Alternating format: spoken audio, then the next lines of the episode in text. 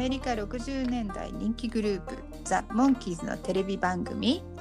ザ・モンキーズショー。日本では1967年から日本語吹き替えにて放送されました。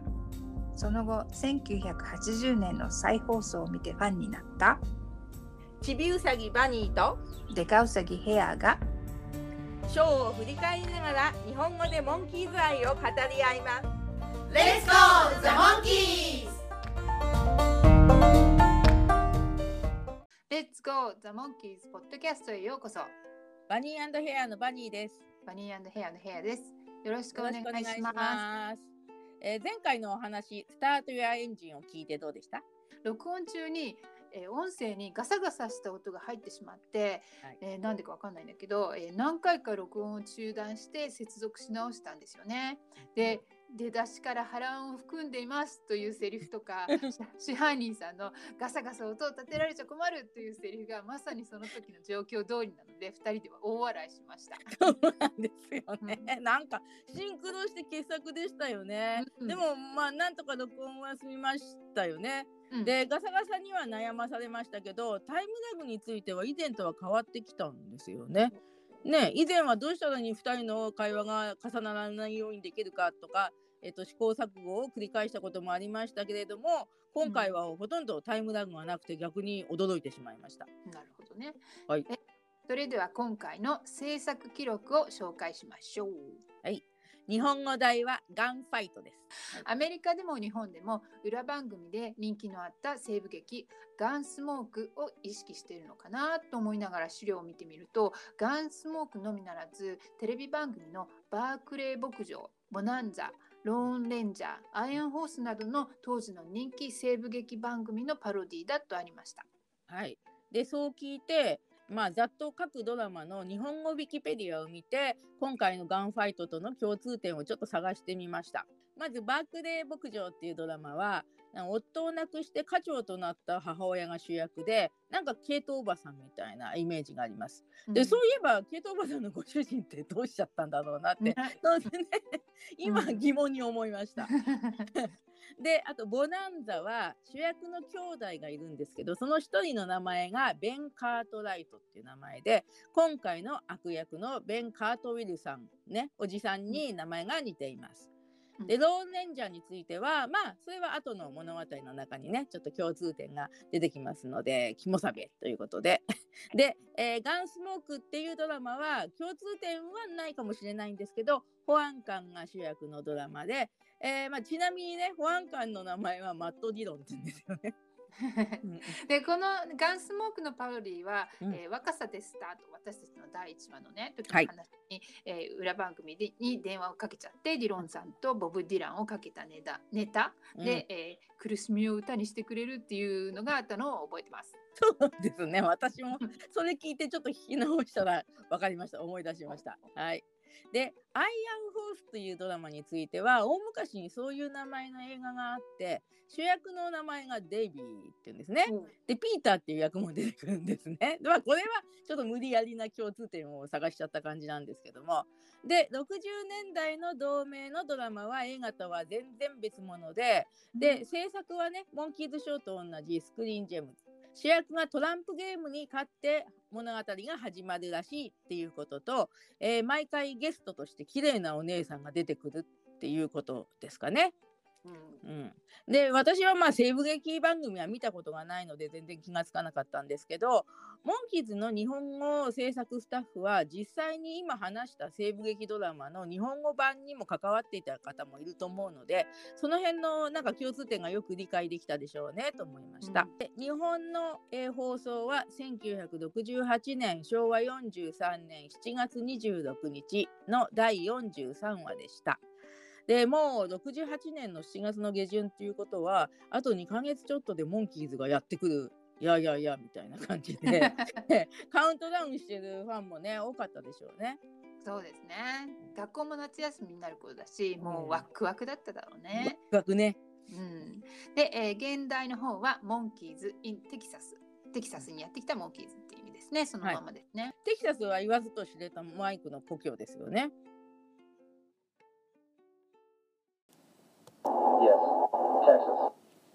アメリカの放送日は1967年12月4日。第2シーズンの第13話目で全体では45話目になります。うん。前回の「スタート・ユア・エンジン」のお話と今回のお話の間に私たちは第1シーズンの時に話した「出た出た」のお話と私たちまだ話していない「海賊をやっつけろ」のお話の2話が入っています。うん。で撮影の方は1967年10月16日から19日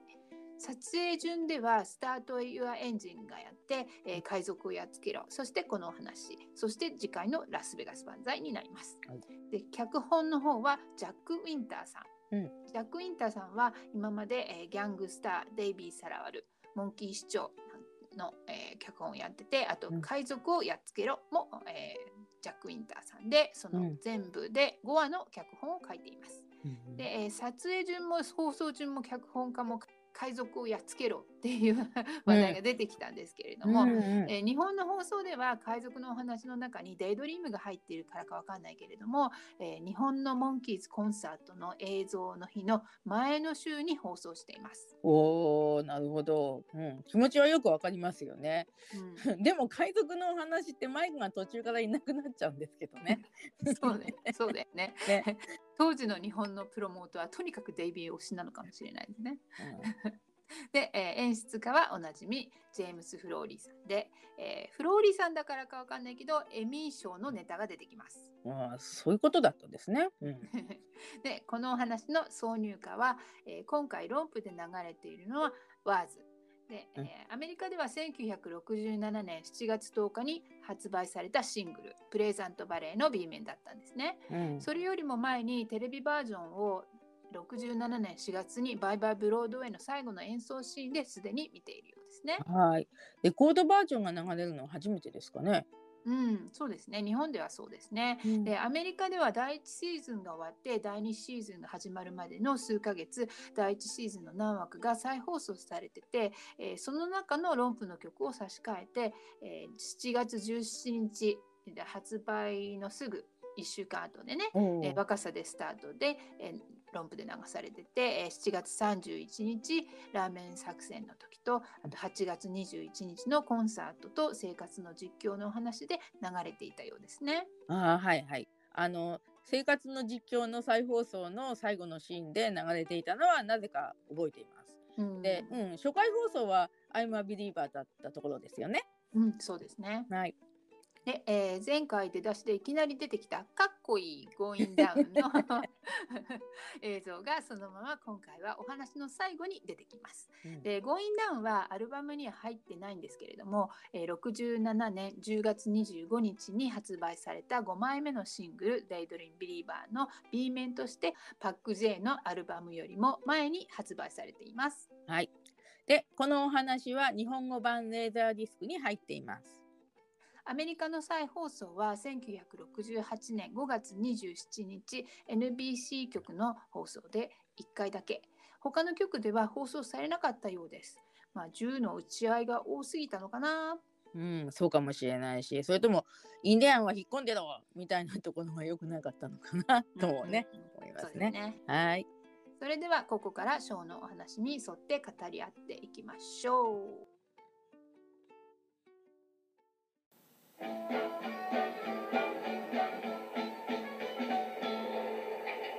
セサミストリートチックな BGM。ワンワンワンワンワンワンワンワンってやつ。そうだね。本当だね。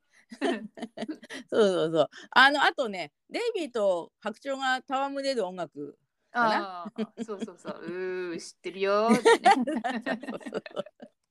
で赤いゴルフカートに無理やり乗ってるモンキーズ。運転はマイク助手席にピーター。ミッキーとデイビーは後ろにいます。で車は門を通って家の前で止まります。でピーターがゴルフクラブのバッグを抱えて降りて「ここどこ?」って聞くとマイクが「3日ぶっ通しでドライブしてきたろ？だからテキサスだよ」って言うんだけど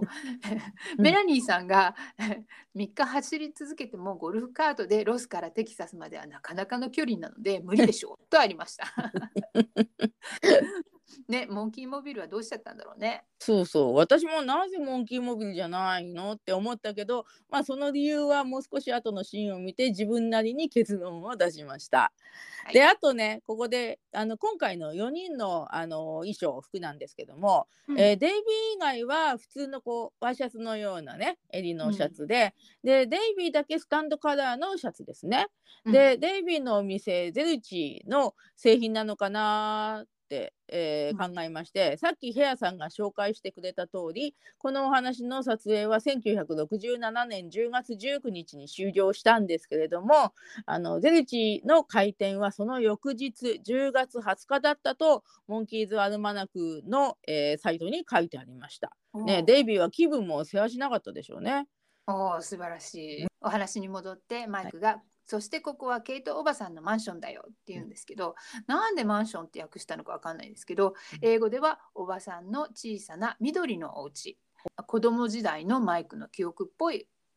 表現ですね。うん、可愛いですね。うんえーね。で確かにね一軒家でねマンションじゃないんですよどう見てもね。うん。であのマイクのセリフの直後に笑い声まあ英語でラフトラックっていうんでしょうけどがうん。入っていたので、日本語は無理やりギャグのようにしてその笑い声とくっつけたのかなというかラフトラックが入ってるっていうのがなんか変だなと思って、うん前回これを最後にラフトラックは入りませんってお話ししたんですよね。うんでラフトラックを入れずに1回放送したんだけどやっぱり間が抜けてるから後から入れたとかでももしかしたら日本語版にラフトラックが挿入されているんでしょうかね。うん、すごい大発見だと思います。まあ、てっきり私は頭の中で笑い声を入れてたんだと思ってたんですけど、ね。ね、でも日本語制作側がラフを入れていた可能性がありますよね。うんうんでそれから、えー前回ラフトラックが最後とあった資料をよく見てみたら撮影順での最後っていう意味でした。うんなので「出た出た」はアメリカ放送順ではスタート・イヤ・エンジンの後なんだけど撮影順は逆なのでラフトラックが「出た出た」の方にも入っています。この場を借りて前回の補足をさせていただきます。あ補足ありがとうございます。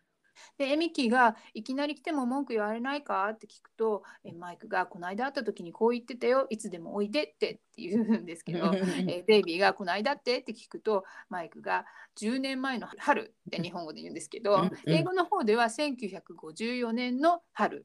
えー撮影が67年なので13年前で、えーマイクの実年齢で考えるとマイクが12歳の頃になりますね。可愛いですね。想像するとね。でうん13年間ケイトおばさんとは会っていなかったんですかね？ねね で、えー同じテキサスなのね。うんそう。で、えーミッキーとデイビーが顔を見合わせて作り笑いな感じがして、えーミッキーの「はーっていう変な笑い声でうんヤスッシーも同じ雰囲気の笑い声をしてくれています。うんでうん本語版ではラフトラックが入ってないので無理やり笑ってる感じが強調されますね。ああなるほどうん。はい。そして何発もの銃声がしてモンキーズはゴルフカートの横で身を伏せて頭を抱えます。でミッキーが10年後だとこういうことになるんだよ。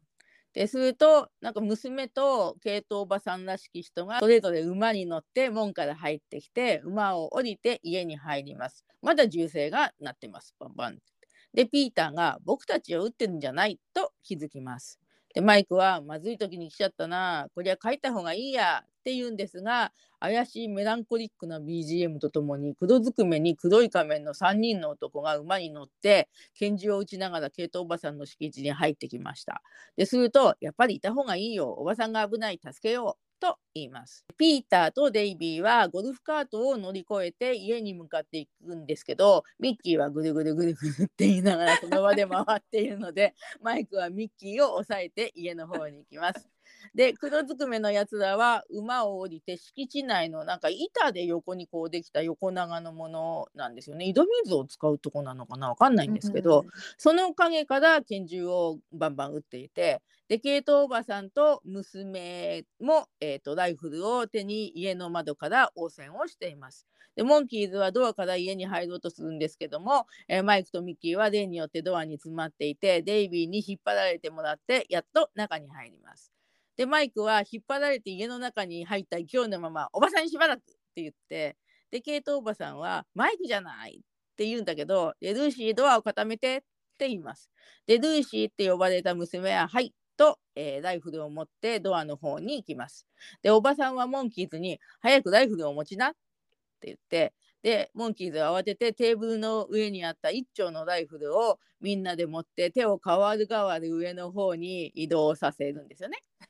で日本語版の方にはここにペコペコハンマーのような音が入ってます。ね日本語だけなんだ。ねうんうん。で、えーそしてライフルがなくなっても上の方握ってるっていうなんか、アークレイジーでやってましたっけね。そうですね。ねでケイトおばさんそれを見てじれったそうに「一人一丁ずつだよそこにかけてあるだろ」って言います。はい、このこのケイト・おばさんの役をやってる方はジャックリーン・デビッドさんという方で40年代50年代にたくさんの映画に出演されていて60年代は数本の映画とテレビ番組に出ていたそうです。で今回ジャックリーンさんの女優業最後の出演だったようです。へーそうなんですね。うん、で日本の声優さんは中村きね子さんという方です。で、えーモンキーズは壁にかかってる4丁のライフルに群がって、えーミッキーがいっぱいあるぞ1人1丁ずつだってさとか言いながら、えーと他のメンバーにライフルを渡すとそれを次々次々に回してライフルは全て壁に戻ってしまいます。で4人ともライフルを持たないでライフルを撃つ準備をする仕草をするんですよね。うんでこの仕草を見てるとああみんなライフル撃つ手順知ってるんだなーってなんとなく思っちゃうんですけどでまあ私が銃を撃つ手順で知ってることは、えっと職場の夏祭りの射的屋さんで使うおもちゃのライフルの準備は知ってるっていうそれだけですね。おー。はい、で、えー映像が微妙に早送りなのもフローリーさんチックだとポッドキャストバレーサンデーのお二人が語っていました。で壁にライフルを戻してしまったのでないと騒ぎ再度壁からライフルを取ります。うん。外では男たちが相変わらず銃を撃っていますでルーシーがライフルを構えながらモンキーズの方を振り返っていぶかしげに二度見をします でミッキーが壁からライフルを取ってカメラに向かって構えてウィンチェスター73えデイビーが短い銃を持ってコルト45って言いますねで、うん両方ともウィンチェスター73コルト45っていう西部劇映画があったようです。えー、面白いですね。ねうんでマイクも短い銃を持って、えー日本語ではウエストン38って言いますが、うんえー英語の方ではスミスウェイソンって言ってますね。で銃を作ってる会社だそうです。うーんライフルがたくさんあるのになぜデイビーとマイクは短筒というかね短い拳銃を持ってるのかなとちょっと思いました。で子供の頃私刑事ドラマな「太陽になんとか」っていうのに夢中になってた時があるんですけどあの刑事は S&W という会社の拳銃を持っているとどこかで読んだんですね。でうんそれが多分スミスウェストンだったんだなと思いました。すごい。うんで、えーピーターは洋酒のボトルを持って、えー、ブドウ酒66っていうとマイクがピーターに、えーしっかりしろよこの忙しい時に66年のブドウ酒なんか持った持っちゃってさもうって言ってるんだけどマイクの後ろにデイビーとミッキーがくっついてます。で ピーターが「そうだね55年のないかな」って言って ポンって音がして三角帽子口に笛手にブドウ酒と鳴り物を持って一回笛を口から外してからえ新年おめでとうって言います。ここで「蛍の光の」えー元歌と言われるオールドラングサインが一瞬流れます。はい、マイクとミッキーはそれぞれの銃を持ってケイトおばさんの横に来て窓から外に向かって銃を構えます。でマイクはピーターのことを全くあいつはおめでたいんだからおーこれも素晴らしい日本語訳ですね。と言って銃を撃ちます。でピーターとデイビーはルーシーの横に行くんですね。なぜか無意識に若い女の子に吸い寄せられる2人ですね。ね。面白い。なんでピーターは銃を持っていないので手を銃のようにして口でバンバンバンバンって言っててでデイビーはなんだよそのバンバンっていうのはって言うとピーターが撃ってるじゃないの僕本物怖いのってって答えます。ピーターが銃を指で真似るシーンはお化け退治の時を思い出すね。うん、そうですね。ノックアウト薬の時ですね。うん、で、デイビーはピーターの言葉を聞いてうんざりした顔をするのかなとこっちは思っていたら、ピーターを見て一瞬笑顔になってたんですよね。で、私も思うんですけど、デイビーもいいんだ、ピーターはそれでいいんだ、チキンでいいんだって思ったのかなと勝手に思いました。で モノクロの西部劇のような映像でピーターの銃で撃たれたかのように馬から一人落ちます。うん。で黒ずくめの3人が撃つのをやめて手前にいる男が「えーどうだ参ったかネスター」って言うんですけど、うん。えーこの男の役をやってる人は、えーブラック・バートとベン・カートウィルの役なんですけど、うん。バートン・マクレーンさんっていう方で、うん。えーこの撮影の2年後のお正月に66歳の若さで急性肺炎でお亡くなりになられるまで、うんえー映画やテレビ番組で活躍されていました。また大学時代はアメリカンフットボールの選手だったようですね。で可愛い魔女ジニーでもレギュラー出演で、えーとミッキーとサーカスボーイでも共演したことがあったようです。ジニーは見ていたけど、ブラックバードの俳優さんが出演したとは全然知りませんでした。ね、まだ66歳ってお若かったのに早くお亡くなりになって残念ですね。で、60歳過ぎると肺炎にかかる可能性が高くなるので、肺炎球菌ワクチンを打ちましょう。これから打ちます、私も。はい。うんで、えー日本の声優さんは尾形俊也さんと思われます。えーバイバイブロードウェイの、えーとホテルの支配人関係ないっていう人の声とかあとお化け退治とかペットはダメよの時の大家さんの声などを担当されていました。でブラックバートの俳優のマクレンさんが、えー、可愛い魔女ジニーにご出演の時の声優さんとはどうも違うようです。マイクが窓から叫びます。僕ね、スミスって言うんだぞ。今忙しいんだからな。間違いないでちゃんと言ってくれよって言うんですけど、涙のヒットソングとかモーキーショーでネスミスを言えない人にいつも訂正していたマイクを思い出しますね。はい。ね、いつもネスミスって言ってもらえないから、ネスで始まる名前のような言葉を聞くと、どうしても神経質になるんですね、マイクはね。そうですね。うんで、ピーターが、ネスターじゃなかったっけって言うで、マイクが、NEPKYORJB って、英語の方では全然スペルが合ってないんですけどね。それ自体ギャグなんですね。で、で、あの、日本のマイクはね、NESMITH ネスミスっていう風に言ってます。で、日本のマイクは正しいスペルを言わないとね、日本人に間違えたスペルを教えるわけにはいかないですもんね。そうですね。ええで、えーケイトおばさんが「ネスターって私の名字だよ」って日本語では言うんですけれども、えー英語のセリフでは「ネスターズ」っていうのはファーマー、えー農業をして土地に住み着いている人たちのことを意味しているので、おばさんをネスターズと呼ぶのは合っていると言っています。うーんマイクにそういうふうに丁寧に説明するってことはね、スターズって言葉はアメリカ人でもピンとこにくいなんか言葉なんですかね。うん、都会っ子になってしまったマイクちゃんにはわからない田舎弁なのかもね。田舎弁が懐かしいね、そんな言葉。日本語ではここでネスターをおばさんの名字にしてしまったのでこの先のシーンでもおばさんはネスターと言われています。はいでマイクがブラックバートに「どうもすみませんでした僕だと思っちゃったもんですからどうぞ酒をお続けください」って叫びます。でバートが、えー早く立ち退かねえと皆殺しだぞ」言うと、えーピーターが「じゃあすみませんタクシー呼んでくださいよ」でバートが「スイスのチーズみてえに穴開けろ」って言う 私はなんか実際には穴ぼこだらけのチーズって見たことないんですけどトムとジェリーでよく見かけますよねアニメでね。なんか美味しそうに感じます。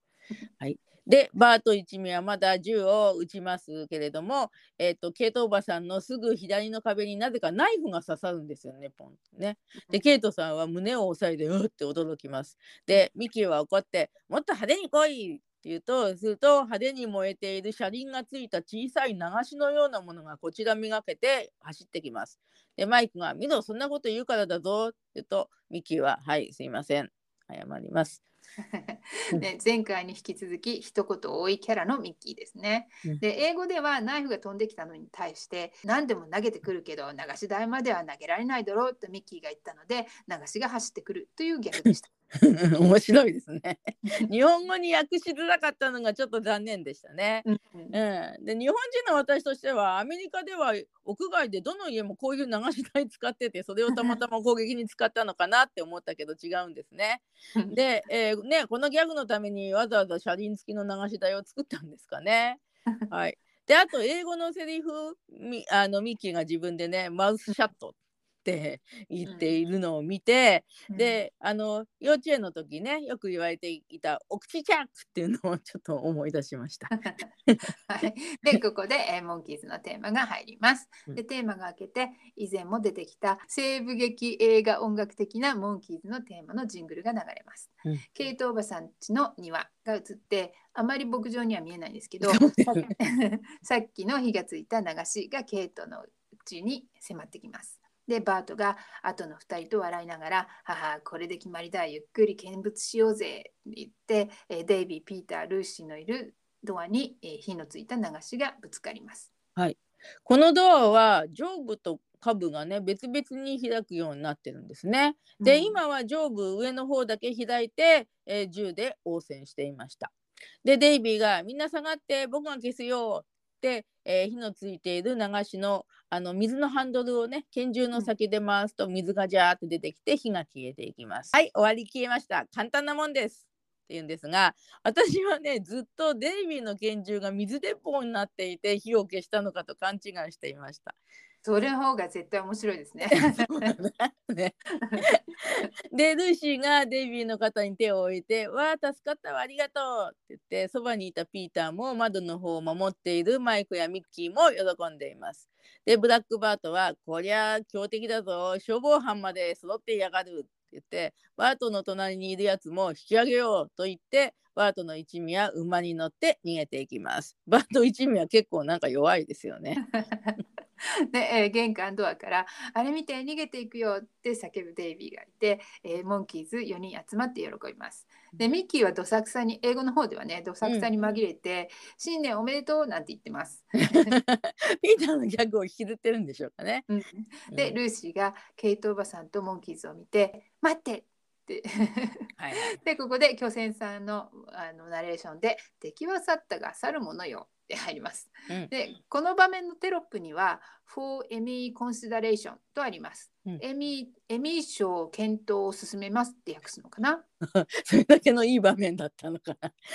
1967年6月4日がエミー賞授賞式だったんですよね。で、はいこのお話の撮影日からも放送日からもちょっと時間が経ってるんですけどね。うん、まあジェームス・フローリーさんが喜びを表す場をやっと見つけたのかもしれないですね。ああ、そうかもしれない。で、ルーシーは続けて、喜ぶのは早いわ、また戻ってくるわよ。はい、このいとこ役ルーシーの役をやってるボニー・ジェイ・ドゥベリーさんという方はモンスターロックでメンドーザ博士の美しい娘役でクローゼットの中にいたんですけれどもうん前回も今回もクレジットされていません。うんなんか最近ねありがちなゲスト、ね、プレイプレイメイトさんだったりしてって思って そのお兄さんの名前を検索してみましたけどモンキーズショーに出演した写真ぐらいしか出てきませんでした。ねはい、でルーシーの声は上田美幸さんという方で多くのアメリカテレビドラマやアニメーションの声優をされたり俳優としてドラマや映画に出演されたりしていました。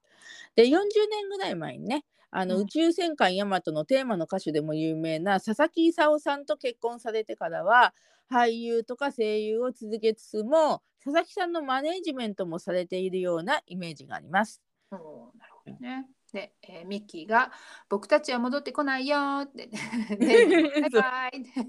ミッキー、デイビー、ピーターは去ろうとします。マイクがタンマタンマのマイクが出てきて、えーはい最後まで残るぞっていうマイクに後の3人も反射的に賛同するんですけどすぐに「どうして?」って聞きます。でマイクがケイトおばさんとルーシーの方に歩きながら決まってるじゃないか身内を守るのが男の務めだからであります。でミッキーデイビー、ピーターもそれぞれ片手を挙げて、そうです。で、マイクが、卑怯者の人生を送るより、えー勇敢に死ぬのが男であります。と、あとの3人がまた、そうです。ケイトおばさんはマイクを頼もしそうに見ます。はいね今回はチキンクラブじゃないんですね。そうね。で、えーマイクが急にもじもじして「第一車が壊されて帰れないのよ」ってマイクを見るケイトおばさんの表情が一瞬曇ります。でゴルフカートが横転している映像が映ります。うんモンキーモビルじゃなくてよかったね。ねえ本当に車が壊されてるのを分かってたからモンキーモビルじゃなくてゴルフカートにしたかねと私は解解釈しました。はい、私もそう思います。うんでデイビーが「いるなら早いとこ助けを呼んでこないと」って言うとミッキーとピーターが行く気満々で、えーミッキーが「僕が行ってくるよ」まあ、ピーターが「まあ、返しといて」なんて言います。で、はいデイビーが自分の左右にいるミッキーとピーターを交互に指さして「行くってさ」街へ行けば保安官がいるよ。もっと西部劇らしい格好をしないとさというケイトおばさんの助言をスルーしてミッキーがドアの下側を開けるとピーターがお約束でぶつかってポイン。う んミッキーも上を先に開けるようになってんだよって上を開けてから、えー上から外へ真っ逆さまに微妙な早振りで落ちます。はい で英語の方ではピーターが「ミッキー」って言ってるんだけど 日本語ではミッキーの声で「おー」っていう悲鳴が流れてます。でピーターはドアの下も開けて無言で普通に出ていきます。でマイクが「それにしても何の騒ぎなんですか？これは?」ってケイトおばさんに聞くと、えー去年からブブラックバート一味がこの土地を狙ってね私を追い出そうとしてるんだよって言うんだけど、うんえーデイビーが「ブラックバート?」って聞き返します。うんでブラックバートは実際にいた人物の名前で若さでスタートの初めの方でマイクが一人二役のガンマンになるファンタジーシーンで、えー黒い服の方はブラックバートって呼ばれてました。おーすごい発見ですね。あの、うんヒゲ面の方のマイクですよね。うんうんねそうそしてそのブラックバートが実在の人物と聞いて興味を持ってウィキペディアを見てみました。はで実際のあのその実在のブラックバートっていう名前は強盗する時の名前で本名はチャールズ・ボールズと言ったそうです。で19世紀の初めにイギリスのノーフォークっていうところで生まれてアメリカで活動した人で強盗をした時に一度も拳銃を撃たなかったとか私的なメッセージを残していったとかで紳士的な強盗だと思われていたそうです。でそして正体が分かって逮捕されたんだけど罪を償った後は姿を隠してしまっていつどのように亡くなったかはよく知られていないらしいんですね。でしかし1897年にボールズが日本に住んだって言っている人もいるそうなんですね。面白いですね。お墓はアメリカにあるらしいんですけどね。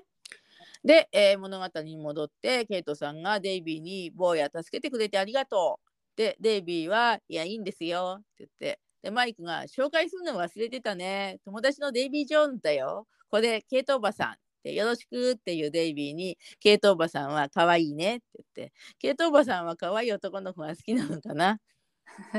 英語の方では「ハローデイビー」って言ってるだけなんだけどね、うんえー翻訳さんやるな。うんうん、そうね。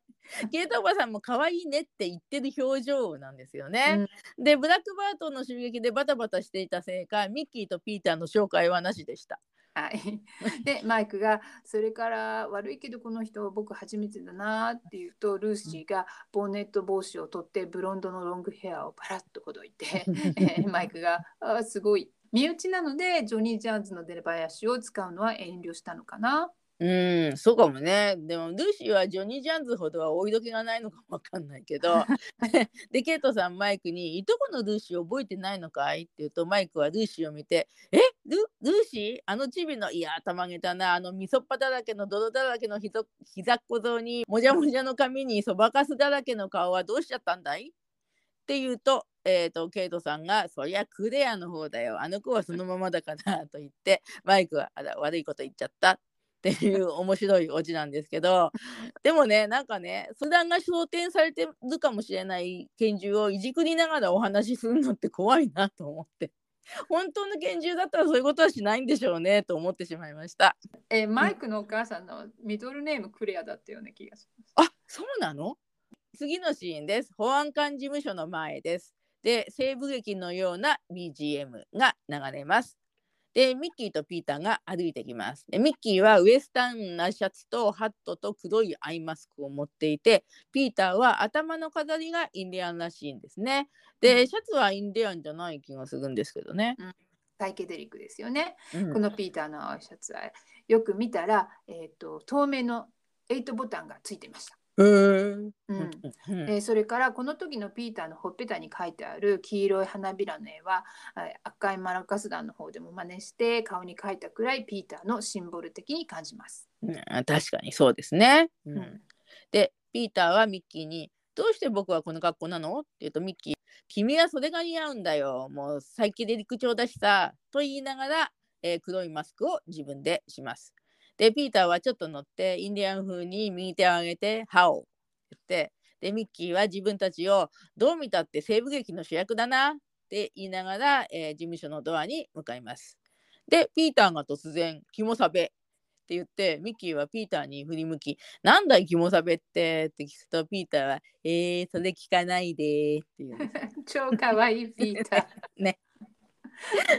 で、えーミッキーが変なのと言ってピーターを引っ張って事務所の中に入ります。うん、そう、ピーター可愛いですよね。で、このミッキーのようなウエスタンスタイルで黒いアイマスクの人と、で、ピーターが扮している、まあ、インディアンというかネイティブアメリカンの組み合わせっていうのは、ドラマのローンレンジャーでの主役のローンレンジャーさんと、えーインディアンのトントとして有名らしいです。そして、キモサベっていう言葉もローンレンジャーの言葉で、えーレンジャーとトントがお互いにキモサベって呼んでいたんですってね。で、うん、頼りになる相棒っていうような意味だそうです。で最近映画化されたロンレンジャーではトントの役をジョニー・デップさんが演じているようですよ。お話題の人ですね。そうですね。おーさすがバニさん。私のキモサベ、私のキモサベ。踏み台のような言い方。こちらこそヘアさんキモサベです。で事務所の中では帽子を深くかぶって居居眠り中の保安官がドアの音にビクッとします。でミッキーとピーターが大きい声で「保安官!」って保安官がいきなり銃を構えて「動くなマスクの男!」って言います。はいこの保安官役のジェームス・ジェイ・グリフィスさんという方は、えーローンレンジャーを含む数多くのえー映画やテレビ番組に出演されていて、えーミュージシャンでもあり脚本も書いているようです。うん保安官の日本の声は寺島みきおさんだと思われます。でこの俳優のグリフィスさんがローンレンジャーに出演した時の声優さんと同じかどうか調べてみたんだけど分かりませんでしたお。はい、でミッキーは一回ひるむんですけど立て直して調子を変えてちょっと黒バラムードになって「おい有名なこのマスクを知らねえのか？従えるのはプロントと名乗るインディアン。で、ピーターはそこで歯をの手をします。そして拳銃はシルバーとか言ってて、で、あのプロントって聞くと、今の日本人はイタリアンカフェチェーン店を思い出すかなと思うんですが、うん、で日本語版のレンジャーではキモサベの他にもレンジャーが相場シルバーを走らせる時の「はいよシルバー」とか「インディアン嘘つかない」とかっていうセリフも有効したそうです。おーそのプロントっていうのはトントをもじったんだと思いますけどね。うんう嘘つかないっていうのは子供の頃聞いていたのでずっと信じてて、アメリカ旅行した時にアメリカンインディアンさんをああこの人絶対嘘つかないんだって思ってました、うん。その通りその人はとても親切な人でしたああ、いいですね。貴重な経験したんですね。で、私はその嘘つかないも、ハイオシルバーも、なんかどっかで聞いたことがあって、でもどこから来た言葉だったのかは、今回初めて分かりました。おー素晴らしい、で保安官がそういえば聞いたことあるなって探し物えーミッキーが当然とほ誇らしげにしています。で、えー保安官が紙を取り出してみながら、これこれ、ローンストレンジャーだって言うんですけど、うんこの保安官役のジェームスさんがローンレンジャーに出演していたっていうことを知ると、このネタがさらに生きてきますね。うん、そうですね。でも、ストレンジャーなんだね。ダジャレ好きにはたまらんネタですね。で、えーミッキーとピーターは喜びながら「当たり!」って言ってで保安官は「殺人で手配中だ逮捕する」と再びミッキーがピーターに拳銃を向けます。でミッキーはインディアンのプロントまあピーターなんですけどに「こりゃまずいことになったな」って言うとプロントのピーターは「私お前と関係ないと、えー突然ミッキーを裏切ります。今まで散々ミッキーに裏切られてきたから学習したんだね。でミッキーはアイマスクを外して「待ってよ僕ローンストレンジャーじゃなくてねミッキー・ドレンツなんだよ。ケイトさんの使いなの。ブラックバートが進撃してくるのよね」保安官が「悪いけど今日は打ち合いがあっていけんな」って言うとミッキーが「へえ殺し屋と?」って聞くと「いやテレビ映画だ」おー保安官はどの西部劇ドラマに出演するんでしょうね？保安官役がローンレンジャーのレギュラー出演者だと分かっているアメリカの視聴者にだけ分かるネタですね。でここのシューティングって英語で言われてるんですけどあの打ち合いってところね、えーなんだけど、うんこのシューティングっていう意味は、えー打ち合いっていう意味と撮影っていう意味を兼ねているのでそれで、えードラマに出演とかっていう話になるんですね。へーでミッキーが「じゃあ夜はどう?」って聞くと「いやエミー賞の授与式があってそれに出ないと」と嬉しそうです。ピーターが笑顔で保安官に手を差し伸べて「わあおめでとう」って言うと「インディアンは引っ込んでろ!」ってしょうがない。言いますねしょうがないから酒場へ行ってガンマンでも雇えって言いますけど、うん今の時代では差別用語とされてしまいます。ね、うん、でミッキーが「あなた保安官のくせにそんなこと言っていいのかい?」ってしかも僕たちは真面目一本で通ってるモンキーズだよ。もう真剣にやってほしいなって 言いますけど。でで保安官がなぜか立ち上がりながら「俺はこのシーンだけって約束で出てるんだ」って言うんですけど ここは翻訳さん素晴らしい役ですね。うん英語もこのセリフだったらよかったんですけどもいつもそうしてるんだよっていうギャグなしのセリフです。真面目一本で通ってるモンキーズっていうセリフも面白いですね。うん、で英語の本を見てみるとね、うんえーミッキー・ドレンツ・モンキー。ミッキー・ドレンツ・モンキーだとなんかドレンツがミドルネームになっちゃったみたいに見えますね。で、えーケイトおばさんの家を移って、えー屋根の上でデイビーが双眼鏡を使って見張りをしています。で、えーデイビーが大変だ、戻ってきてよって、ひょいっと飛び降ります。すごいね。で、マイクとケイトおばさんも家から出てきて、えーケイトおばさんが黒ずくめではない3人の男性が馬に乗って向かってきたのを見て「違う違うカートおじさんだよ」って言うと「えー誰のこと?」って聞くマイクに「有名なカートウィルさん一家よ。聞いたことあるだろう。隣に牧場を持ってるのさ」って言います。うん聞いたことないね。で、巨泉さん風に言いたいですけど。日本語セリフではカートおじさんっていう時とカートウィルさんっていう時があって聞き取りにくいんですよね、そのうん辺ね。で、カートウィルっていう本名だけど、おじさんをつける時には縮めてるんですね。うんで、またカートおじさんと一緒に2人の男性がいるんですけど、この2人はカートおじさんの息子で、ブラックバートの子分に2人とは違う人です。そうですね。うん。えーさっきバニさんが説明してくれた「ボナンザ」に出てくるカートライトという役にも2人の息子がいておホスとリトル・ジョーっていう役名だったようで、うんえーモンキーズショーのカート・ウィリさんの息子たちの英語のセリフでは、えー、とミュールとリトル・モーっていう役名 でって言ってますね。うんうんまあ、細部にも気を使ったパロディですね。うん、そうですね。で、カートウィルおじさんは、いや、ケイト、変わりがないか？と、ケイトおばさんに挨拶をします。で、さらに馬から降りながら、隣なのにご無沙汰して、って言ってます。ここも翻訳さんに感謝します。隣なのになんて英語では言ってませんね。うん 隣なのにがついた方がまあ面白いんですよね。最もひどい牧場を持ってるお隣さん同士だったらお隣さんでもご無沙汰することはあると思うんですけど、うん、でカートおじさんが従えてる息子たちも善良そうな笑顔になっています。カートおじさんは自分が悪いバートだってことを息子たちにも黙ってるんでしょうかね。うんうん、でデイビーに「坊や馬に水をやってくれんか?」と頼みます。はい。で、デイビーが馬に水を僕は使い走りじゃないよ。カートさんが、えー誰が走れと言った。ただ水をやればいいって言うんですけど、うんここのところのセリフは英語のギャグの方が面白いです。うん。でも訳しにくいから使い走りっていうネタで頑張りました。うん。うん。でデイビーはね「I'm not a stable boy」って言ってるんだけど stable っていうのは馬小屋のことを言ってるんですけど安定しているという意味もあって、うん。デイビーは僕は馬小屋の使いじゃないよと言っているのに対してカートおじさんが「わしはお前の精神状態を知らなくてもいい ただ水をやれと言ってるんだ」というギャグになってて、うんそのセリフをマイクが繰り返して「受けちゃって受けちゃって」っていう感じなんですね。そうなんだ。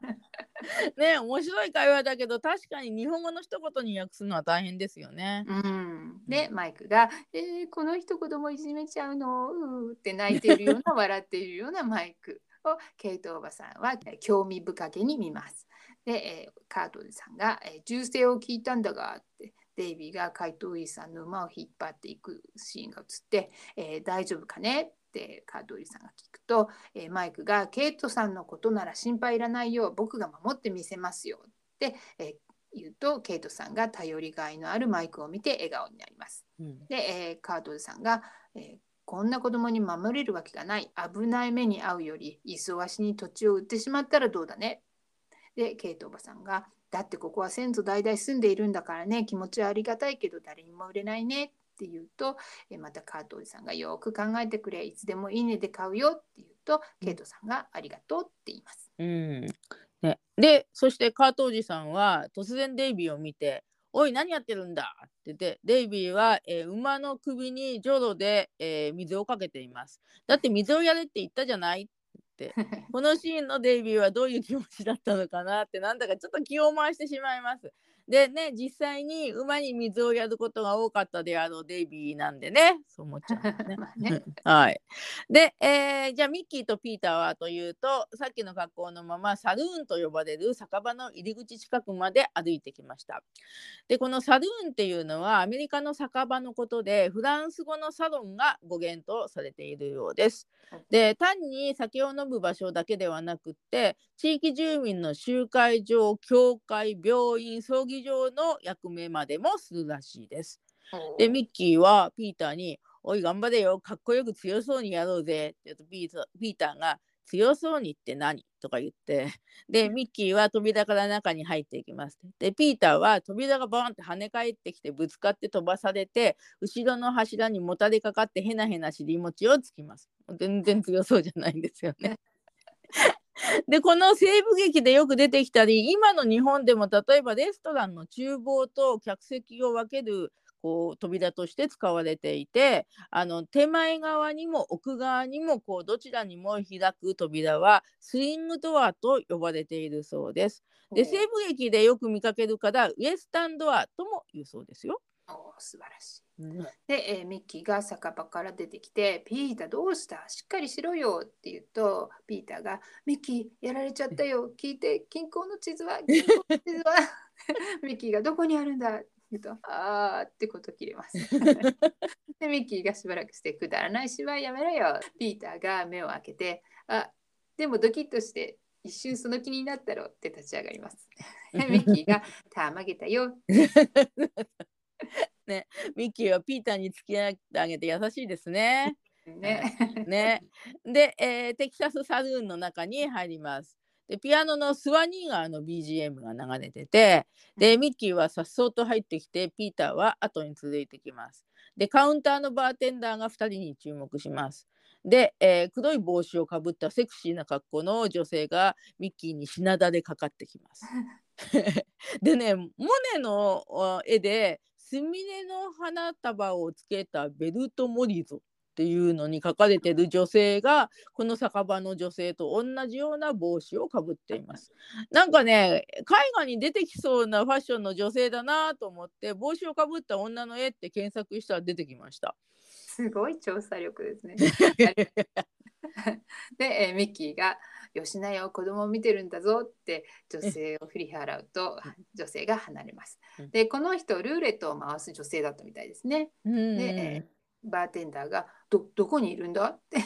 そうそう子供がどこにいるんだってことなんですよね。そういう意味じゃなくて、モンキーズショーは子供も見るんだからお色気シーンは禁止ってことだけどね。バーテンダー役の方はスチュワート・ニズベットさんという方です。でね、えー次回のお話は撮影順も日米放送順もこの次なんですけど出てくるルーレットがもうセットに出てきてますねうん準備がいいですね。私も思いました。うん、でバーテンダーさんの、えー日本の声は岡部正明さんだと思われます。で、えーミッキーここでねルーレット前のカウンターに寄りかかったヒゲの男とぶつかってドドドドいたヒゲの男の顔を見ながら言います。でピーターはねあえてヒゲの男は見てないような感じなんですね。でそのヒゲの男なんですけど実はデイビーなんですね。で日本語では「おだ強そうだな」と源太郎さんじゃなくてなんかおじいさんみたいな声で言ってますよね。でできれば源太郎さんに低い声で「強そうだな」って言ってほしかったですね。で日本語スタッフもデイビーとは気づかなかったのかもしれないですね。うんで私も今回画面をよく見ていて「えっ?」て思いました。そしたらヘアさんがデイビーだよって教えてくれました。うん、私も資料を読んで初めて知りました。ミッキーが「おいバーテンここに不良のガンマンがいると聞いたんだがよ」って後ろ大きい帽子のデイビーが映ってますね。うん バーテンが「えーああいるよあれが値段だ」って言うと,、えーっとスタンドインのデビッド・プライスさんが5000ドルニック・クレインさんが3500ドルナイルズ・ブラウンさんが1000ドルの札を頭につけてます。もう雇う時の値札がついてるんですかね？私もそう思ってたんだけど英語の台本を読んでてミッキーがバーテンに聞くセリフに頭あの、うん日本語で日本語的に言うと首なんだけどにうん賞金がかかった野郎がいると聞いたって言ってるのに気がつきました。うんだからこの値段はこの不良のガンマンたちの首にかかっている懸賞金なんですね。すごいですね。うん、うん、で、えーバーテンが何を飲むかねって聞くとミッキーが何でもいいや一番安いのをくれ怪しげな2人の男がミッキーを向こうから見ていますでバーテンがウイスキーのボトルを簡単に滑らせるんですけどミッキーの手に収まらずにカウンターの端から下へ落ちて割れます。2人の男も見ててバーテンは渋い顔をしてます。日本語では今度は割れねえのをくれよって言うんですけど英語の方ではスポンジをくれって言ってます。ミッキー割れたウイスキーをスポンジを使って自分で片付けようとしたんですかね。ね 偉いね。ねでバーテンがインディアンは何する？って聞きます。はい。でピーターはミルク瓶ごと欲しいって言って 偉そうに言って。でそれを見ていたレッドとスニークっていうその2人の男がね実はブラックバート一味なんですけど、うん。この2人が「ミルク?」とかって言って驚いてでこのピーターのこの瓶ごと欲しいっていうのは初めて見た時から受けてますね。はい、でこの2人の男のレッドとスニーク役なんですけれどもレッド役のレン・レッサーさんは私たちの第一話ゴーストタウンのお話でジョージ役でしたね。うんで後の人気番組「セインフィールド」というコメディでリオおじさんの役として人気があったという話をした遠い記憶があります。そうですね。お久しぶり、本当にお久しぶりのジョージさんなんですね。で、今回、レッドの声は、モンキーズショーのもうセミレギュラーの及川秀夫さんですね。えーとぼけた声がいいですね。一番最近では、ゴーゴー無人島のバカな映画誰作ったっていうサスデーの声でした。で、ゴーストタウンのギャング、ジョージさんの時は、これ、いまだにちょっと自信がないんですけど、かえー、と鴨義久さんっていう方が声を当てられてたようです。でお今回とは別の声優さんですね。はい、ありがとうございます。はいで、バーテンが言われた通りカウンターにミルクの瓶を置きます。で、スニークっていう方がレッドが口を動かしてるんで、えーおいレッド、おめえ紙タバコやってんのかって聞くんですけど、このスニーク役の人はレックス・ホルマンさんという方で、スター・トレックやアイアン・ホース、ガンスモークなど当時の人気テレビ番組に数多く出演されていたようです。はい。で日本の声優は牧京介さんなのかなと思います。これがちょっとまたよくわかんないんですけどね。はいでレッドの方が、えーこれ風船ガムだって口の中を見せます。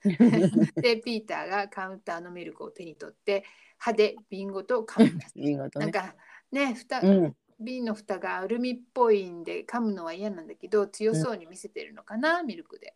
そうですね。もううんえーアルミを噛むってヒヒーっていうなんか嫌な感触を思い出しますけど でもなんかね虫歯になったことがなくて口の中に金属が入っていなければ嫌な感覚にはならないって聞いたことがありますね。えーすごいあいつら本当に強かったらよバートにやっとわせようぜなんて言ってます。うんでこのねレッドが紙タバコではなく、えーガムを噛んでいるっていうのはモンキーズがバブルガムというイメージだからだろうと資料にありました。うんはい。で、スニークはピーターとミッキーの方に寄ってきて、何しに来た？と聞きます。で、ミッキーは雇いに来たのよ、プロのガンマンをよって言って、で、スニークは早打ちのうまい野郎が少なくなってよ。と、ミッキーは早けりゃ早いほどいいや。で、スニークはミッキーに、おめえはどうだ？ミッキーは、えー抜く手を見せねえ。お前見てえのか？と言って、ピーターにどきなと言い、自分の左右の拳銃に手をかけて、一息置いた後、もう一回やっか？っていうんですね。で、この ギャグもおかしかったですね。抜く手を見せないっていうのはこういうことを言うのかって理解しました。ねね、ドラムロールが入ってるのね。いろんなバリエーションで使えるネタとして私の中に保存してあります。ででミッキーの早技はてなはてなにうんスニークもレッドも大げさに驚きます。うんでレッドがミッキーに向かって「ブラックバートとやろうってのか?」って聞くとえミッキーが「ああそうよブラックバートとやりてんだよ」ってミッキーとピーターはタイミング合わせて手を握って一瞬ファイティングポーズをします。でが「合わせてやる」ミッキーは驚いて「なんでやつが来ねえんだ?」って聞くと、えーレッドが「バートは自分から来たりしねえおめえいい度胸してんな」でスニークを叩くパン スニークがヨロヨロとして帽子取ってくるってレッドとスニークは去ります。でピーターがミッキーの耳元で「ミッキー何のつもりだい?」って聞くとミッキーが泣き顔になって「だってこっちはバートと喧嘩するって意味で言ったのに向こうは仲間になれて一緒にやるっていう意味に取ったんだよずるいよとほーってで レッドが帽子をかぶりながらスニークに「ケイトのばあさんをやっちまうんだ」って酒を一杯煽ると、えーか戦艦の大砲が一発放つ映像が映ってグラスをパンと置きます。でここの英語のセリフを見せてもらったらケイトさんの家のことをネスミスプレイスって言ってるんですよね。でマイクは喜ぶかもって思ったんですけどもしくは英語版ではケイトさんの名字もネスミスなのかな？マイクのおばさんだしねと思いました。そうですね。ね？そうなんね。スミスで。はい。うん、でミッキーが泣き顔で「僕そんなの嫌よ」って言ってるんだけど レッドが早く来なってピーターが泣いて震えてるミッキーを連れてレッドの後に増 えちゃってるね。でケイトおばさんの牧場の方です。でマイクが土を拾っている感じ。うん、この手のアップが映るんですけど手が美しいので見とれてしまいます、でもマイクは小指に指輪をつけていないので誰の手なんだろうと気になってしまいました、ね言われてみれば本当にそうなんですね。よく見つけましたね。でこの後の展開からするとマイクの手だろうと思ってたんですけどデイビーの手かな右手の小指に指輪してるしでも指輪の形がちょっと違う感じもしますね。うんでそしておばさんとデイビーが立ってしゃがんでるマイクを見ています。でケイトさんがこの辺に牛がいっぱいいたんだけどね急に死に始めたんだって言うとマイクが土を持って立ち上がってこの泥を、えー町へ持って行って分析してもらいましょうと言います。はい、でバートの隠れ家のシーンに代わって、えーミッキーはトランプを持っています。よーしやったろかって急に元気が良くなってるんですけど えーテーブルの上には賭けに使うコインがあります。もう一万円かけてかけようじゃないか、きなーってレッドがはったりだなって言うとミッキーの後ろにいたピーターがすごいよくわかるねって ミッキーが慌ててピーターに一瞬拳を突きつけます。ぬはははは勝負だって言ってる頃にスニークが駆け込んできて、えーネスタのところに今やろうは一人しかいねえぞ。やっつけるなら今がチャンスだってミッキーが驚驚いて目を見張ります。でレッドが、えーバートが戻ってきたらやろうって言うとミッキーが立ち上がって小声でピーターに早くみんなに知らせてこいよって言って、えーピーターがよしって言って慌ててドアから出ていきます。でレッドがピーターを見てどこ行く気だって言うとミッキーがちょっと散歩しにんだって言うんだけど、えーレッドが拳銃を取り出して10分のうちに野郎が戻ってこねえと貴様をぶち殺すぞって言うとミッキーが急に慌てて「いやー待ってね」って ドアにドアの外に向かって「ピーター10分以内に戻ってこいよ。10分だぞ」でレッドの懐中時計を取ってそれを見ながら外に向かってえーレッドはトランプゲームの方に夢中ですね。で、あと9分50秒だってレッドの方に向かって彼時間を守るの？って言った後外に向かって9分50秒だぞってレッドにまた向かって彼時間は正確でね外に向かって 9分30秒だ9分25秒っていろいろ言ってる間に CM に入ります。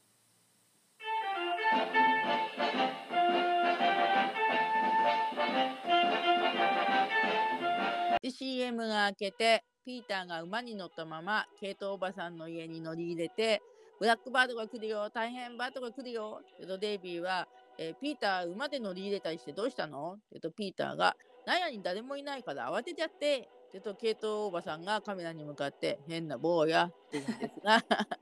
えっと英語のセリフは最近毎回出てくる Isn't that dump うんなんですよね。ですが、えー今回はケイトおばさんに言わせてますね。ね、はい。それで、えっ、と、ピーターは馬を U ターンさせながら、すぐ戻ってミッキーを助けてくるよって言うと、ケイトおばさんはデイビーに、早くカートおじさんを呼んできて。でデイビーは、はい、行きますと言って、外に出て、えー馬に乗りますが、えーと、前後が反対なんですね。で、乗った途端に馬が小走りに走り出します。おい、ちょっと頭がないよ。このちょっとこの馬頭ないギョギョねえ助けてちょっとね助けてよとだんだん声が遠くなっていきます。ね、うんここはデイビーの技の見せ所ですね。うん、すんばらしいね。ああ素晴らしい。で カートウィルさんの家らしきところが映ってます。でデイビーが後ろを向いたままで乗った馬が向こうからやってきます。でデイビーが「おねおおカートウィルさんねちょっとカートウィルさん」馬がカートウィルさん家の前でピタッと止まります。で、えー玄関の前にいるカートウィルさんが「どうした?」デイビーが「ブラックバートがまた襲ってきますよ」って言うと下を向いて考えてたカートウィルさんが「なんだと?」っていぶかしげな目でデイビーを見ながら「どうして知ってる?」デイビーが「友達が知らせてくれたんです」って言うとカートリーさんがちょっとニヤッとしながら「よしよくやったぞ。すぐ助けに行くとケイトさんに言っとくれ」って言うんだけどデイビーが「でも僕一つだけ心配なことがあるんですけど」って言うと「えこの馬頭がないので戻れるかどうか」と言いながらも馬は難なく U ターンして今来た方向へは走り出します。でデイビーが「ねえちょっと頭がないこの馬うまくないよこれじゃあちょっと助けて」と言いながら はい。で、そしてさっきミッキーとピーターと親父声のデイビーがうろちょろしていたサルーンにマイクがやってきました。で、オースランナーのピアノの BGM が聞こえます。で、マイクはバーテンダーに、あの、すいません、この町の分析所はどこでしょう？って言うと、バーテンさんがいきなり分析者っていう札をカウンターに出して、ここだって言って、で、マイクはケイトさん家の土が入った瓶を出して、じゃあこれを大至急分析してもらえますか？何が混ざってるんでしょうね？ってとバーテンは、こんなのは分析しなくても見ただけでわかるゴミだと言ってマイクを追い出そうとします。でマイクは待ってくださいよ。そんなき冷たいこと言わないでね、お願いしますよ。と食い下がります。で、バーテンはめんどくさそうに、しょうがねえなぁと、どこかで見た大きな虫眼鏡を取り出して、えー瓶を眺めて、ほら、元だと叫びます。で、元も元、石油の元だ、こんないい元は見たことないぞ。えー虫眼鏡で見ただけでいい石油の元かどうかも分かっちゃうんですね。ね。ねえ。で、マイクは、何？石油の元？え？石油の元の元の大元？あの、どうもありがとうございました。ってすると、バーテンダーさん、おい、手数料払いなよ。って言うと、マイクは、あ、そうだ。と、石油の元の土を一握り、バーテンダーにボンと渡して、マイク頭いいなと思いました。で、えーシーンが隠れ家の方になってレッドは何かを飲んでいてスニークは拳銃の先を吹いてます。で時間以内に戻ってきたらしいピーターがミッキーと並んでいます。うんでピーターが「もうデイビーが知らせた頃だよ」って言うとミッキーが「そうだな」って急に大声になって「よーしゃーブラックバートはどこにいる?」ってピーターがまた手両手の拳を肩まで上げてファイティングポーズをしてます。早く合わせてくれねえとこちらがこっちとら指がし指がしびれ切らせてガンにかかるぜ 右手の人差し指をピクピクさせて するとバートがいきなり入ってきてしびれ切らせてガンにかかったらどうなるんだって聞くとミッキーが一瞬バートを見て人差し指を触りながらお湯にでもつけてマッサージしてよく動かしてみるかしびれにはそれが一番いいんだよで バートが裏切ったのはどっちだってミッキー、ピーターもレッドとスニークも驚きます。えーバートはレッドたちの方を見て誰かケイトの家へ知らせに行ったろうどっちなんだって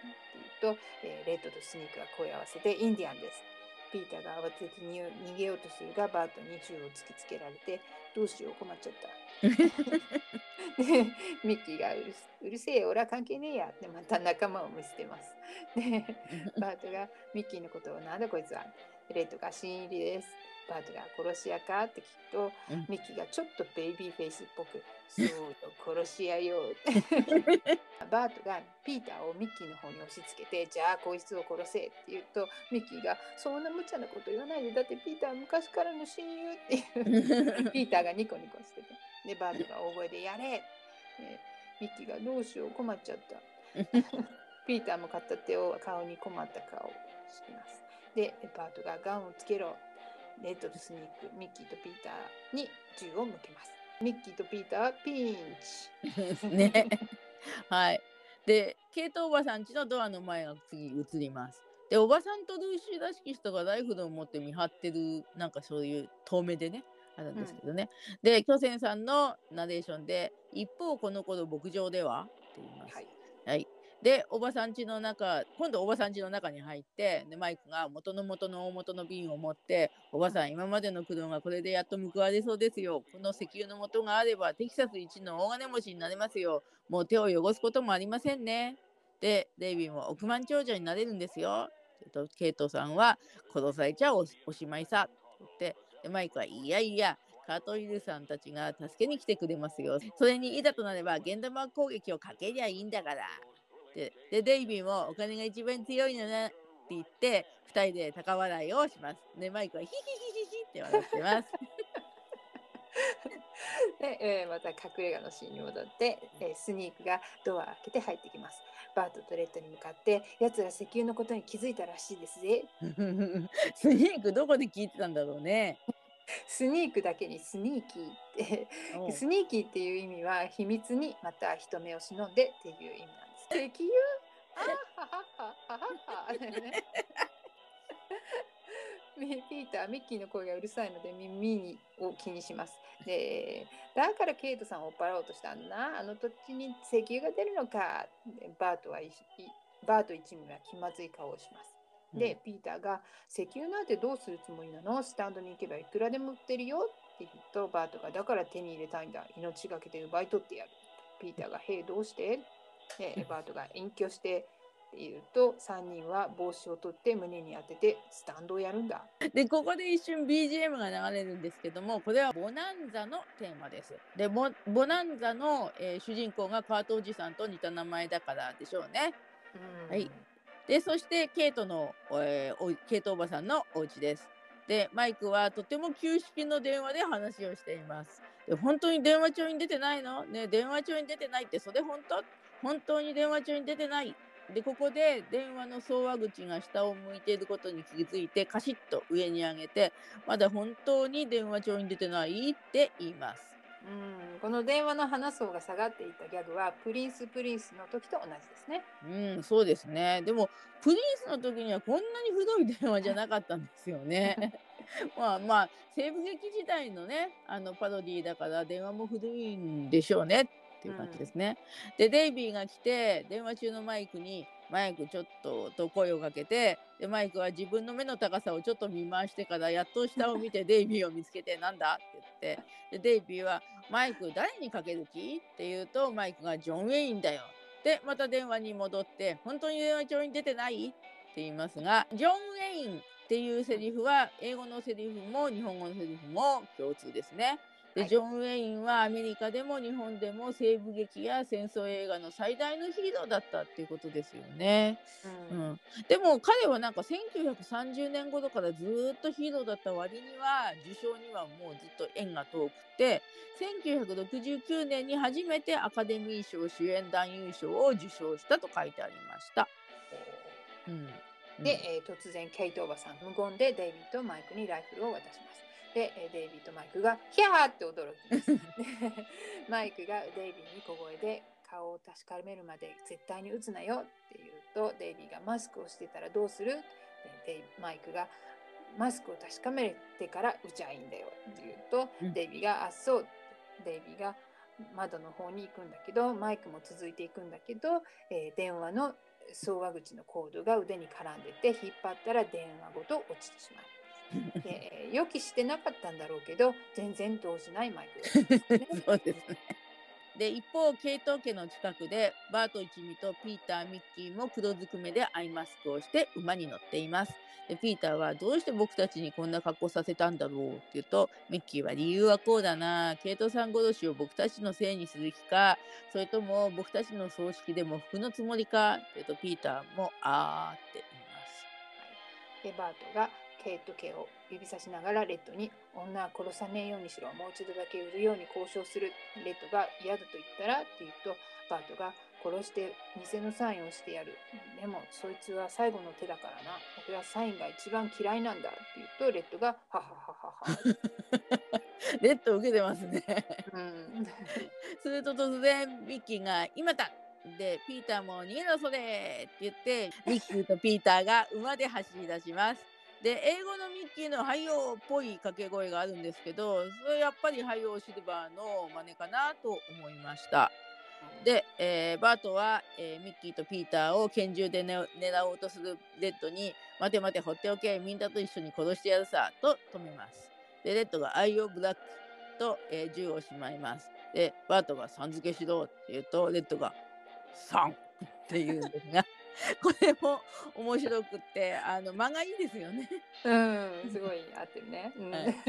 で、えーケイト家の前に来ます。馬に乗ったミッキーとピーターが逃げてきます。二人とも手首を縛られているのに馬の扱いがうまいです。で、えーまアイマスクは外しています。で、えーミッキー、ピーターが撃たないでくれと身振り手振りで知らせて、デイビー、マイクが、えー指さしてミッキーとピーターだって二人の方に走り寄る。で、ケイトが家の中から出てきます。どうしたのさ？って聞くと、えーデイビーが黒黒ずくめの2人を見て、えーななんだよその格好ってミッキーが手のロープは馬を降りた時に取れたみたいなんだけど、うん。カートウリたちが襲ってくるぞ。早く逃げないと殺されるよって言うんだけど、うん。ケイトさんが「カートおじさんが?」って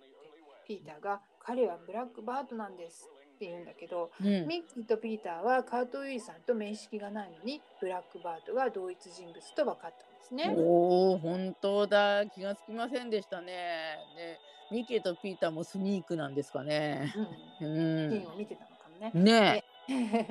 ケイトさんがあカートウィリさんといえばこの辺で一番親切なんだよ。ハエハエ一匹殺せないさ。って言うとミッキーは、ハエは殺せなくても人間は平気で殺しますよ。ねハエは殺さなくても敵は殺すって以前もどっかで誰かが言ってましたよね。ねうんうんデイビー・サラワルの防衛大臣になってミッキーですね。ブラックバート一味が銃をぶっ放し始めたので、モンキーズたちは悲鳴を上げて逃げます。ピーターとミッキーは柵を乗り越えるときに前転します。ピーターの手首はまだ縛られたままで、ケイトおばさんもモンキーズもおばさん家に逃げ込みます。うんでミッキーがにここでね2本指を手の甲を相手に見せるようにしているポーズ、はいでね、このポーズは当時のイギリスでは中指を立てるのと同じぐらいの意味を持っていてテレテレビ放送には不向きだったそうです、うんでピースサインの好きな日本人は気をつけた方がいいですねああそうですね。私もそのことは割と最近知りました。気をつけましょう。はいでここで、えー挿入歌 Words うん恋の合言葉が流れます。はい。で打ち合いが始まるんですけど、うん。ミッキーが窓ガラスを割ってブラックバートの方を打つんだけどピーターがガラスを持ってきてミッキーはそれも割って他の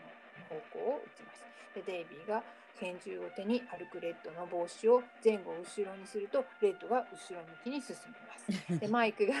送話機をレッドに渡すとレッドが電話に話しているうちに逃げます。うんデイビーが走ってきて馬に乗ろうとするんだけど失敗して身軽に逃げていきますで ミッキーが 窓に帽子を乗せて自分の身代わりにしてドアから撃とうとするんだけど見破られて撃たれます。はい。で、レッドがドアに忍び寄ってくるんですが、デイビーが反対側からドラドアを開けたらぶつかって痛がります。また外に出てきたデイビーに足を踏まれてまた痛がります。で、ピーターが紙吹雪をこう投げてます。で、えー横には新年おめでとうの格好をしたスニークがヘロヘロしています。でマイクが暖炉から不意ゴって言うんですね。あの、暖炉の火が燃えるように空気を送り込む装置の先をレッドの口に入れて動かしたのでレッドの体が風船のようにだんだん浮いてきます。水素とかそういうのを送ってるわけではないんですけどね。でケイトさん家の壁のライフルをマイクがも取ってで次々にデイビーミッキーに渡します。で最後にいるピーターが窓の外に投げちゃいます。で窓の外にはライフルの山にやられたレッドがいます。頭打ったんだね、うん、ライフルでね。で、えー、デイビーがスニークのひげを剥がして自分の鼻の下につけるんですがつける時に一回舐めるデイビーを見ました。今ではできないね。本当 で、え後ろを向いてるルーシーを前向きにしてキスをするデイビー。ルーシー役はクレジットされていないので、ここで出演料をデイビーから頂いています。前回のクイーニー役もそうでしたね。そうですね。ね、デイビーのキスが出演料なんですね。うん、でひょっとしてと思ってモンスターロックの方の話を見てみたらその時もキスの出演料をもらってました。ね、 romp の嘘つけっていうとこですよね。でデイビーとキスできるなら出演料はいらないっていう女優さんが目白押しだったに違いないですね。うん、でマイクが馬に乗ろうとしたら鞍が外れて乗れない。で、うん、馬がマイクを振り返ります。レッドがデイビーを追い詰めてデイビーがレッドの手にライフル4丁と、えー、拳銃をたくさん持たせてアイマスクをポンって引っ張ると逃げます。で、えー、さっきのルーシーと同じ格好の人をデイビーが前向きにするとスニークにでした。でスニークの引きをまた取って捨てますルーシー。ルーシーを撃とうとするスニークのところにマイクが来て拳銃の穴の先に指を入れてそのままもう片方の指でスニークを撃つとスニークが倒れる。ね、でデイビーがアークデイジーに出てきたような干し草の山の中に逃げ逃げ込みます。でそれを追っかけてきたレッドが草を扱うこうフォークのような大きいやつで干し草の山を刺すと中にいたのはスニークでレッドが殴られてしまいます。でマイクが撃つとバーンっていう布が出る拳銃を使うとスニークが倒れます。この拳銃は以前ピーターも使ってましたよね。はい、そうですね。で、ゴーゴーピーターのロープでピーターが使ってました。で、第2シーズンのオープニングテーマでもこのシーンが出てきてますね。うんうんうん、で、モンキーズが拳銃を持ってマイクを先頭に連なって歩いている時、えー、ドアから顔を出す女性がいますね。はい、この方は写真家のヌリト・ワイルドさんですね。カメオ出演されています。うん、はい。カメラをね、首から下げてるので、そうかもって今回思いました。で、モンキーズは連なったまま、ブラックバートたちが拳銃を撃つ中に潜り込みます。で、バートがゴルフのクラブバッグを持っていたので、デイビーがその1本を取ってバートを叩きます。ブラックバート一味は馬に乗って逃げていきます。で、ここでなぜかコンサートで歓声を上げながら手を振るファンたちの映像が見えます。で、ロンプが終わって、えー、ケイト系の中でルーシーが、モンキーズってどうしてかっこいいの？って言うんですけど。突然の発言だともういつも思いますね。まあ視聴者の女の子たちの声かと思っちゃいますよね。うん、英語版では最初の方のルーシーの映像と同じものを使っているのでセリフもそのまま「喜ぶのは早いわまた戻ってくるわよ」のところます。うん結果的にモンキーズはかっこいいけど今回のお話では何の解決もしなかったっていうことなんでしょうかね。でケイトおばさんたちはまた同じことを繰り返していくんですね。ねで、うん、えー、ゴーインダウンの映像が、えー、前回オープニングで見た映像と同じです、はい、アメリカではこの2つのお話の間にあと2つ話が入っていたのですが、うん、えー、日本では続いてますね。うんモンキーズってどうしてかっこいいの？日本放送43話目終わりました。ガンファイトはいかがでしたか？はい。えー、前回の予告の時も言った通り、えっと、他のいろいろな話と紛らわしいお話であまり面白いっていう印象もなかったんですけど、あの、このお話の中に隠れている有名西部劇のパロディーが分かると何かちょっと面白くなってきました。で、それにしてもこのお話に出てくるテキサスの風景や出てくる小道がなんか古すぎるような気がして、まあそれを言ったら、まあ、あクレイジーもちょっと昔っぽかったんですけど、あれは地域が限定されてないですからね。そうですね。時代錯誤的だってメラニーさんのスレッドでも指摘しています。うんで制作側としてはね西部劇の出演者を交えて西部劇ごっこができて楽しかったんだろうなと思います。うん、そうね。古いのはきっとそのためですね。うん、でデイビーも無理やりカメオ出演してそれなりの衣装を着て楽しんでるみたいだし、うん、第2シーズンの強みでもう当たってる番組だしエミー賞も取ったしやりたい放題な自由さが見えますね。でデイビーの馬に後ろ向きに乗る技術にますます惚れます。うん、素晴らしい。それでは次回のお知らせです。エピソード44。はい、日本放送第44話目、ラスベガス万歳ですね。えー久しぶりに赤金也さんの声が聞けますねで。お話も面白い印象があったし、何か初の試みみたいな企画も満載だから楽しみです。お私はね中学生の私はこのお話でラスベガスっていう地域を知ったんだと思います。うん、うで2016年のミッキーとピーターのライブに行ったラスベガスは今では私たちバニーと部屋の深い思い出になってますねん。。はーい、本当にそうですね。それでは次回のエピソードでお会いしましょう。せーの、Let's go, the Monkeys!